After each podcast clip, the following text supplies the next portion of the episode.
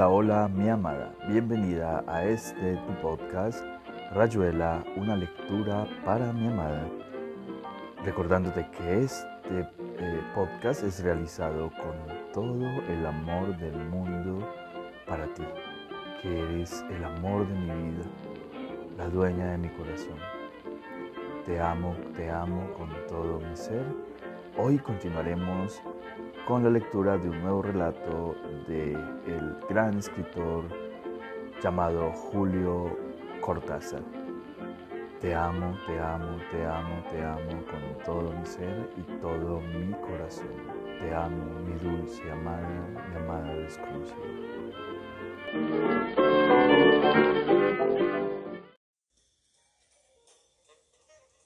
Luis Enormísimo Cronopio. Texto tomado del libro llamado La Vuelta al Día en 80 Mundos del escritor Julio Cortázar. Concierto de Louis Armstrong en París el 9 de noviembre de 1952. Parece que el pajarito mandón más conocido por Dios sopló en el flanco del primer hombre para animarlo y darle espíritu si en vez del pajarito hubiera estado ahí Luis para soplar, el hombre había salido mucho mejor. La cronología, la historia y demás concatenaciones son una inmensa desgracia.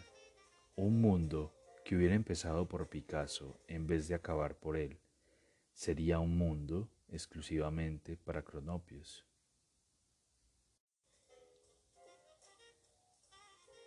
Y en todas las esquinas los cronopios bailarían tregua y bailarían catala. Y subido al farol del alumbrado, Luis soplaría durante horas haciendo caer del cielo grandísimos pedazos de estrellas de almíbar y frambuesa para que comieran los niños y los perros. Son cosas que uno piensa cuando está embutido en una platea del teatro de Champs-Élysées y Luis va a salir de un momento a otro pues esta tarde se descolgó en París como un ángel. Es decir, que vivo vino en Air France. Y uno se imagina el inmenso lío en la cabina del avión, con numerosos famas provistos de carteras llenas de documentos y presupuestos. Y Lois, entre ellos, muerto de la risa, mostrando con el dedo los paisajes que los famas prefieren no mirar porque les viene el, el vómito. Pobres y Luis comiendo un hot dog que la chica del avión le ha traído para darle gusto, y porque si no se lo trae, Luis la va a correr por todo el aeroplano hasta conseguir que la chica le fabrique un hot dog. A todo esto llegan a París y abajo están los periodistas. Por eso ahora tengo la foto de Frank Sawyer y Luis ahí rodeado de caras blancas y sin ningún prejuicio realmente, yo creo que en esa foto su cara es la única cara humana entre tantas caras de reporteros. Ahora, vea usted cómo son las cosas en este teatro.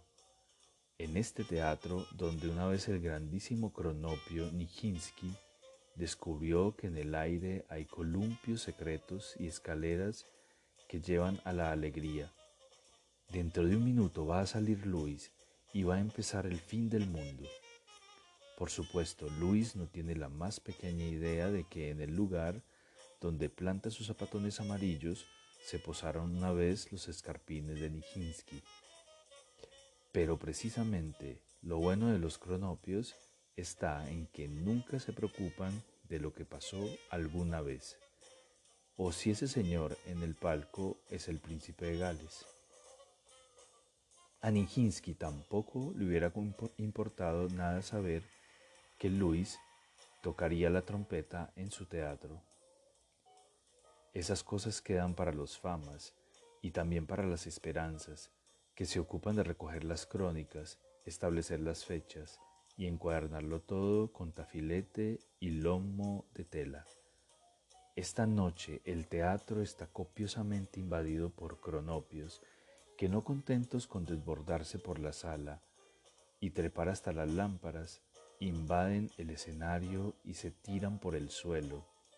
se apelotonan en todos los espacios disponibles o no disponibles, con inmensa indignación de los acomodadores que ayer no más, en el concierto de flauta y arpa, tenían un público tan bien educado que era un placer, aparte de que estos cronopios no dan mucha propina, y siempre que pueden se ubican por su cuenta y no le hacen caso a los acomodadores. Como los acomodadores son en general esperanzas, se deprimen sensiblemente ante esta conducta de los cronopios y con suspiros profundos encienden y, y, apagan sus linternas, que en las esperanzas es una señal de gran melancolía.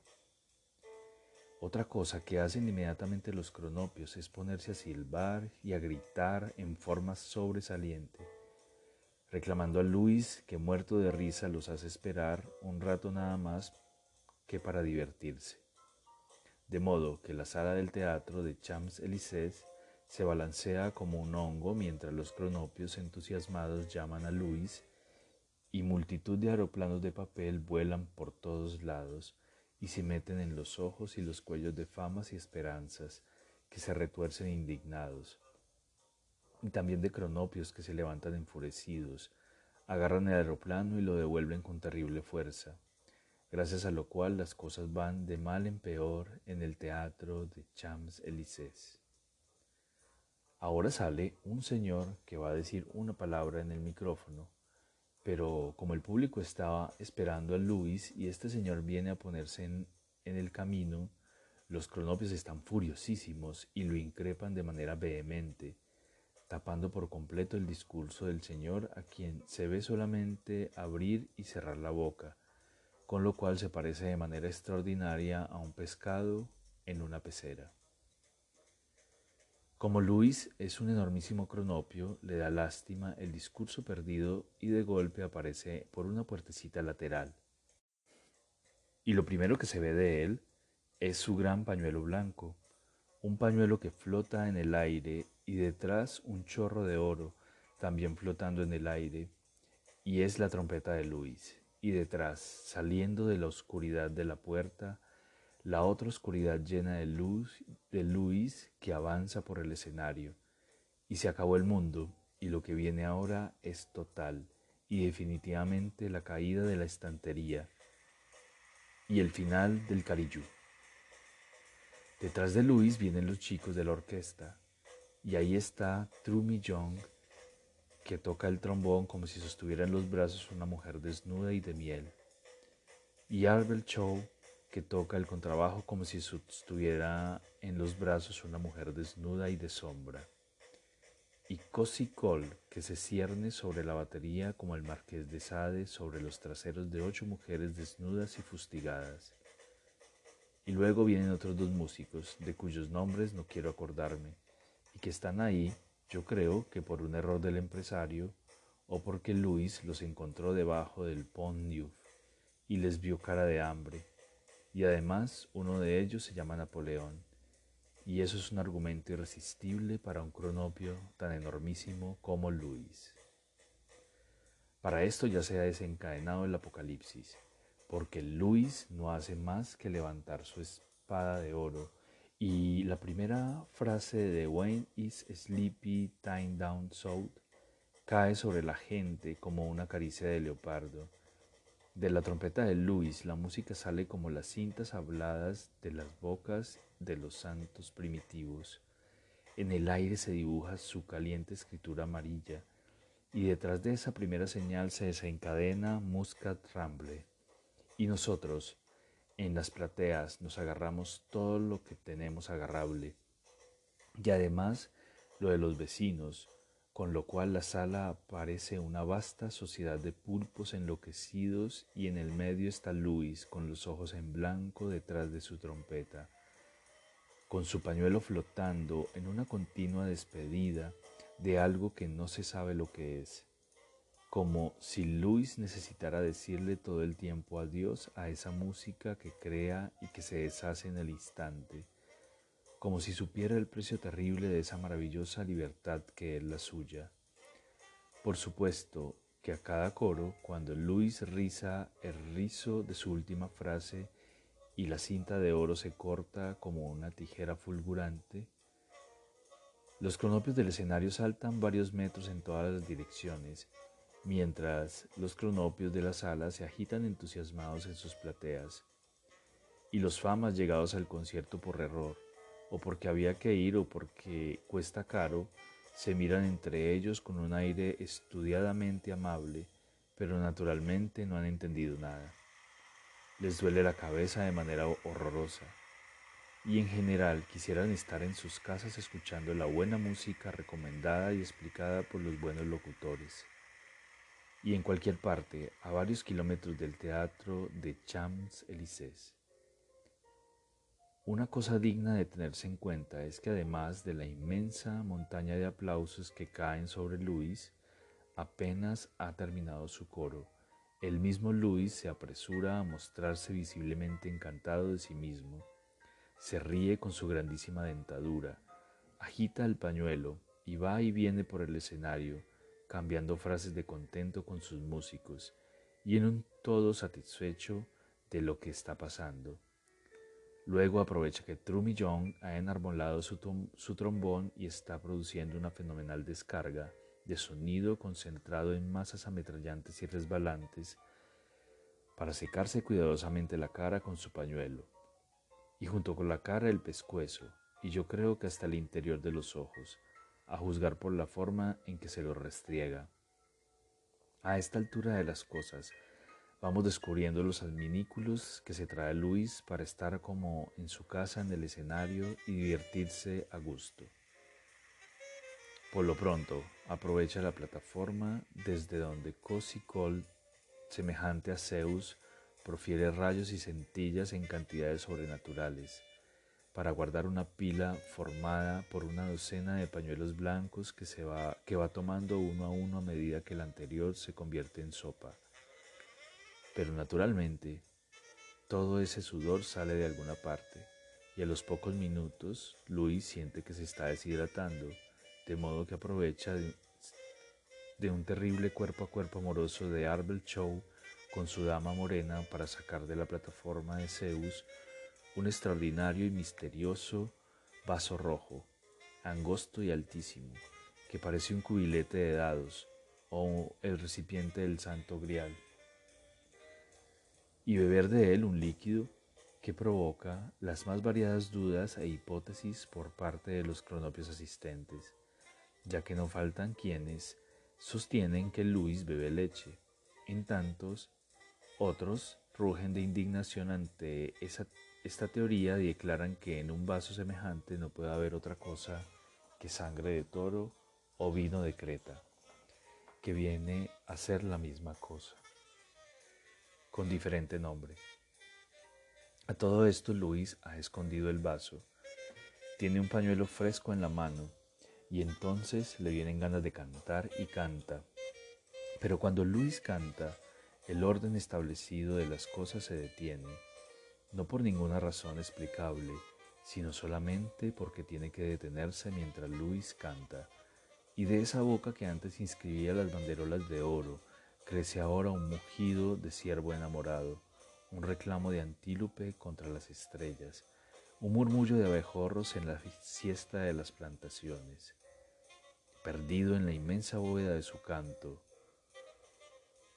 yo cierro los ojos y con la voz de este Luis de hoy me vienen todas sus otras voces desde el tiempo, su voz desde viejos discos perdidos para siempre su voz cantando When Your Love Has Gone, cantando Confession, cantando Thankful, cantando Dusky Stevie Door. Y aunque no soy más que un movimiento confuso dentro del pandemonio perfectísimo de la sala colgada como un globo de cristal de la voz de Luis, me vuelvo a mí mismo por un segundo y pienso en el año 30, cuando conocí a Luis en un primer disco y en el año 35 cuando compré mi primer Louis, el Mahogany Hall Stone de Polydor. Y abro los ojos y él está ahí en un escenario de París. Y abro los ojos y él está ahí. Después de 22 años de amor sudamericano, él está ahí. riendo, cantando, riendo, con toda su cara de niño irreformable. Luis Cronopio, Luis enormísimo Cronopio. Luis, alegría de los hombres que te merecen. Ahora Luis acaba de descubrir que su amigo Hughes Panassi está en la platea y naturalmente eso le produce una alegría enorme, por lo cual corre al micrófono y le dedica su música. Y entre él y Trummy Young se arma un contrapunto de trombón y trompeta que es como para arrancarse la camisa a tiras y lanzarlas una a una o todas juntas por el aire. Trumillón arremete como un bisonte, con unos rebotes y unas caídas que te ladean las orejas. Pero ahora Luis se le cuela por los huecos y uno empieza a no escuchar más que su trompeta. Uno empieza a darse cuenta una vez más que cuando Luis sopla, cada sapo a su pozo y ahí te quiero ver. Después es la reconciliación Trumi y Luis crecen juntos como dos álamos y rajan de arriba abajo el aire con una cuchillada final que nos deja a todos dulcemente estúpidos. El concierto ha concluido. Ya Luis estará cambiando de camisa y pensando en el hamburger que le van a preparar en el hotel y en la ducha que se va a dar pero la sala llena de cronopios perdidos en un sueño, montones de cronopios que buscan lentamente y sin ganas la salida, cada uno con su sueño que continúa, y en el centro del sueño de cada uno, Luis pequeñito soplando y cantando. La vuelta al piano de Thelonious Monk. Concierto de del cuarteto de Thelonious Monk en Ginebra, marzo de 1966. En Ginebra, de día está la oficina de las Naciones Unidas, pero de noche hay que vivir. Y entonces de golpe un afiche en todas partes con noticias de Thelonious Monk y Charles Rose. Es fácil comprender la carrera al Victoria Hall para la fila 5 al centro, los tragos propiciatorios en el bar de la esquina, las hormigas de la alegría, las 21 que son interminablemente las 19 y 30, las 20, las 24, el tercer whisky, Claudette Arnaud, que propone un fondue, su mujer y la mía que se miran consternadas, pero después se comen la mayor parte, especialmente el final que siempre es lo mejor de la fondue. El vino blanco que agita sus patitas en las copas, el mundo a la espalda y Telonius semejante al cometa que exactamente dentro de cinco minutos se llevará un pedazo de la tierra como en Héctor Servadac. En todo caso, un pedazo de Ginebra con la estatua de Calvino y los cronómetros Bacherón y Constantín. Ahora se apagan las luces, nos miramos, todavía con ese ligero temblor de despedida que nos gana siempre al empezar un concierto. Cruzaremos un río, habrá otro tiempo, el óvulo está listo. Y ya el contrabajo levanta su instrumento y lo sondea. Brevemente la escobilla recorre el aire del timbal como un escalofrío y desde el fondo, dando una vuelta por completo innecesaria, un oso con un birrete entre turco y solideo se encamina hacia el, pan, hacia el piano, poniendo un pie delante de otro, con un cuidado que hace pensar en minas abandonadas o en esos cultivos de flores de los déspotas sasánidas en que cada flor hollada era una lenta muerte del jardinero. Cuando Telonius se, sienta al piano, toda la sala se sienta con él y produce un murmullo colectivo del tamaño exacto del alivio.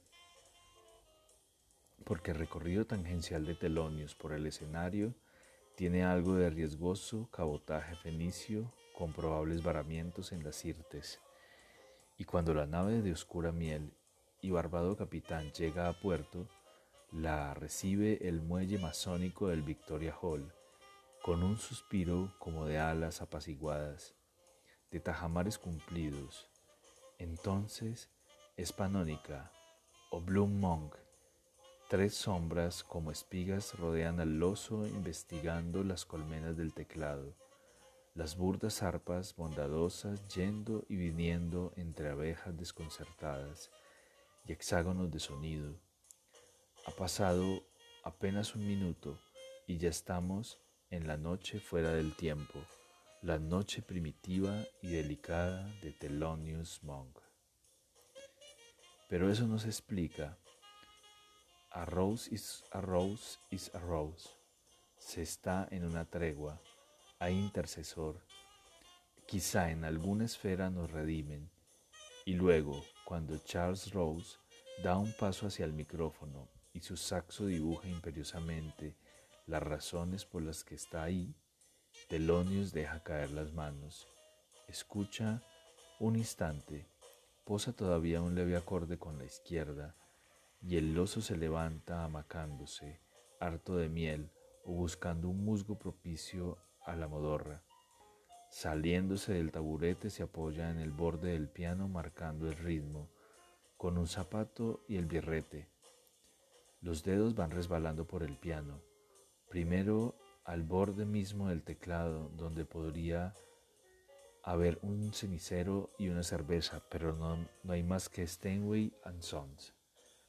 Y luego inician imperceptiblemente un safari de dedos por el borde de la caja del piano, mientras el oso se amaca cadencioso porque Rose y el contrabajo y el percusionista están enredados en el misterioso, el misterio mismo de su Trinidad y Telonius viaja vertiginosamente sin moverse, pasando de centímetro en centímetro rumbo a la cola del piano, a la que no llegará.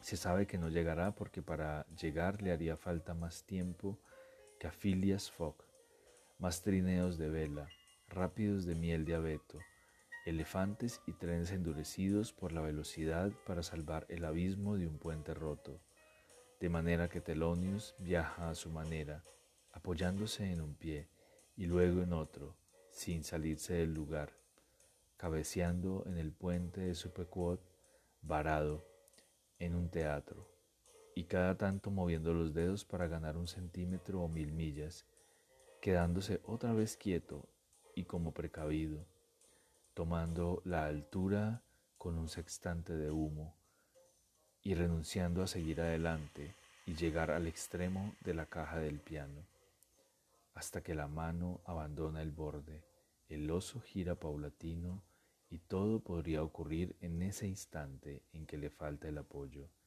en que flota como una alción sobre el ritmo donde Charles Rose está echando las últimas vehementes, largas, admirables pinceladas de violeta y de rojo.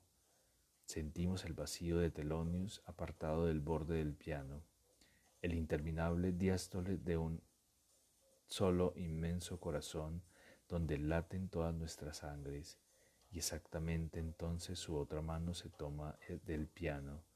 El oso se balancea amablemente y regresa nube a nube hacia el teclado.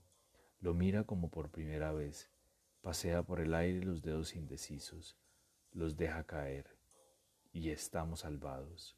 Hay telonios, capitán, hay rumbo por un rato y el gesto de Rose a retroceder mientras desprende el saxo del soporte tiene algo de entrega de poderes, delegado que devuelve al dogo las llaves de la Serenísima. Y aquí termina Rayuela, una lectura para mi amada. Espero te hayan gustado estos relatos. Te amo, te amo con todo mi ser y todo mi corazón.